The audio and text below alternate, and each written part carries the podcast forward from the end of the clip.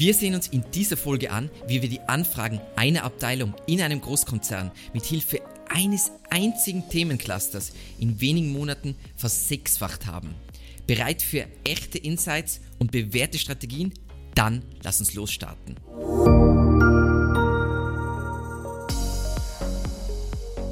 Die Eckdaten. Die Branche, mit der wir uns heute beschäftigen, ist Mobilitätslösungen für Unternehmen, ist eben eine Sparte dieses Konzerns. Gestartet ist die Betreuung in November 2022 und bevor wir jetzt wirklich den Deep Dive machen, schauen wir uns natürlich das Spannendste an, nämlich die Entwicklung. Und das ist auch schon das erste Learning. Wir sind hier jetzt in SEMrush und sehen diese Entwicklung und du wirst jetzt denken, oh, das ist ja voll kleiner Rahmen, voll uninteressant, voll langweilig, wen interessiert das und so weiter. Aber es geht nicht immer darum, hunderttausende Traffic zu generieren, sondern es geht auch um diese Nadelstiche. Weil, wenn du jetzt einen Konzern hast, dann hast du all diese Abteilungen und du kannst wirklich Themencluster pro Abteilung bauen, die dann funktionieren und auch dann abgeschlossene Projekte sind. Das heißt, du ist nicht so, ich muss SEO machen für sondern ich kann wirklich den Fokus auf was Bestimmtes legen und dann diese Erfolge sehr gezielt messen. Es funktioniert sehr gut in Konzernen. Warum erkläre ich dann im Folgenden. So, was war die Ausgangssituation? Eine globale Marke mit hohem Bekanntheitsgrad. Es gibt, also du kennst diese Marke garantiert. Digitales Marketing war trotzdem oder ist trotzdem größtenteils äh, Neuland für dieses Unternehmen. Keine nachfrageorientierten Seiten, keine fokussierte Content-Strategie. Es war zwar viel Traffic auf der gesamten Domain vorhanden, allerdings fast ausschließlich Traffic über Markensuchanfragen, eben weil diese Marke so bekannt und so gefragt ist. So, was war jetzt unsere Herangehensweise an dieses Projekt? Erstens, wie immer in unserer Erstanalyse, weil wir wussten schon, dass ein SEO-Audit in diesem Fall nicht relevant ist. Wieso besprechen wir im Folgenden. Aber wir schauen uns als erstes natürlich in der ersten Erstanalyse an, wie sieht die unternehmensrelevante Nachfrage aus, unabhängig von der Markennachfrage. Also Traffic zu kriegen über Markensuchanfragen ist, ist einfach, über generische Suchanfragen ist ein anderes Spiel. Das heißt, wir haben eine sehr tiefe Keyword-Recherche gemacht, um wirklich zu schauen, was ist jetzt eher Top of the Funnel, was sind jetzt wirklich die Keywords, die dann zu Conversions führen und haben da eine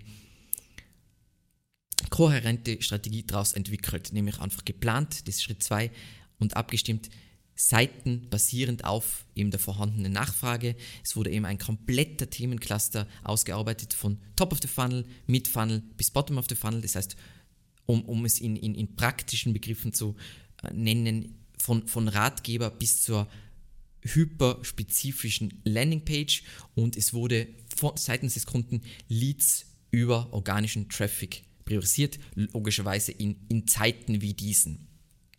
Dann Schritt 3 war aus meiner Sicht sowieso der, der, der, der, der komplexeste Teil eben abstimmen nochmal zu den Rahmenbedingungen und Einschränkungen, weil dieser Konzern hatte, hatte die, die Website-Umsetzung in einem anderen Land mit sehr wenig Beweglichkeit und dementsprechend mussten zum Beispiel alle Inhalte bereits in fertigen Mockups geliefert werden, damit diese dann technisch umgesetzt werden konnten. Also in dem, also es hat nicht viel Spielraum gegeben. Also es war wenig möglich und in diesem Rahmen musste man eine funktionierende Strategie entwickeln.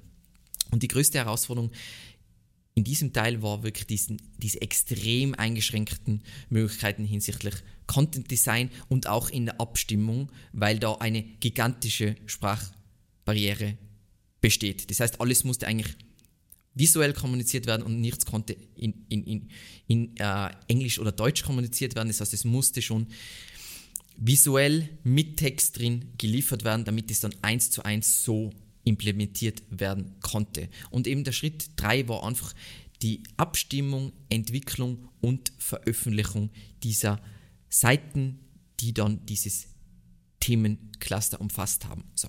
Was waren die äh, Ergebnisse? Das Wichtigste, viel, viel, viel mehr Anfragen für das äh, Produkt. Also binnen äh, eines Monats schon eine mehrere hundert Prozent Steigerung im Vergleich zum Vorjahr bei den Anfragen. In den besten Monaten eben Versechsfachung der Anfragen über diesen Themencluster. Zweitens, was viele, so viele vergessen, die einfach diesen SEO-Silo, in diesem SEO-Silo gefangen sind, mehr öffentliche Aufmerksamkeit. Wir haben da ja richtig geniales Content Marketing gemacht. Das heißt, plötzlich hat dieser große Kunde, der nie Content Marketing gemacht hat, Anfragen bekommen von, von den Medien, Einladungen zu wirklich einflussreichen Podcasts zu diesem Thema. Und das sind, SEO ist nicht Rankings, Keywords, sondern SEO ist so viel mehr. Und dieser Punkt wird sich wiederholen in, in dieser Folge.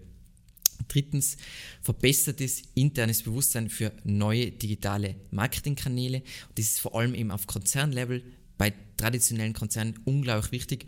Ähm, es besteht eine gewisse Skepsis gegenüber digitalem Marketing, Internet, das ist nicht greifbar, Traffic, was soll das sein?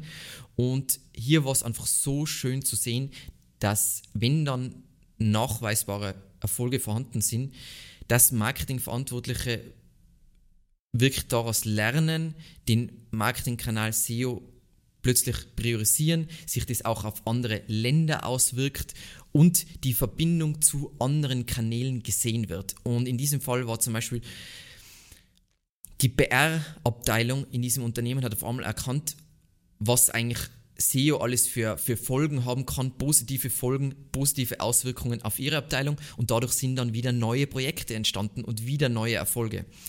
Und für mich, hier glaube ich, das Wichtigste zu sagen ist, SEO ist ein, ein Kernelement vom digitalen Marketing. Also die SEOs, die kleinen SEO-Agenturen, die immer noch gefangen sind in ihrem SEO-Silo, für die nicht, und die Inhouse-SEOs, die gefangen sind in ihrem äh, SEO-Silo auch nicht, aber aus SEO entsteht so viel mehr. Und um ein paar Beispiele dazu zu nennen, wenn du SEO verstanden hast, wenn du verstanden hast, es geht darum, vorhandene Nachfrage einzufangen, dann bist du auf einmal extrem viel besser in Content Marketing. Nicht nur besser darin, in, in, in eine bessere Qualität zu liefern, sondern auch besser darin zu verstehen, was lohnt sich, was lohnt sich nicht. Wenn ich viel Paid mache, dann lerne ich aus SEO trotzdem wieder mehr diese, diese Pull-Ansicht. Das heißt, wenn du generell aus, aus Push-Marketing kommst, dann bist du immer du drückst den Leuten was auf und SEO hilft dir wieder, oder SEO bringt dich wieder näher an deine Zielgruppe, wodurch alles besser funktioniert. Und deswegen ist SEO also, wie gesagt, das ist das zentrale Instrument in einem Orchester, im, im Online-Marketing-Orchester. So, was kannst du jetzt aus diesem Projekt lernen? Das war schon mal ganz wichtig, aber noch ein paar zusätzliche Punkte. Auch oder vielleicht vor allem große Unternehmen können von SEO auf so vielen Ebenen profitieren. Weil du hast schon die vorhandene Markenstärke, du hast die vorhandene Autorität und das ist ein gewaltiger Hebel. Dadurch ist es so viel leichter, schnelle Ergebnisse zu bekommen und im Verhältnis zur Investition riesige Ergebnisse zu bekommen. Das heißt, du musst oft nur Grund, was die Themencluster zu bauen. Ja, es ist schwierig, gutes Content Marketing zu machen, aber diesen Themencluster grundsätzlich zu bauen ist nicht wahnsinnig schwierig, aber der Hebel ist durch die Voraussetzungen gigantisch.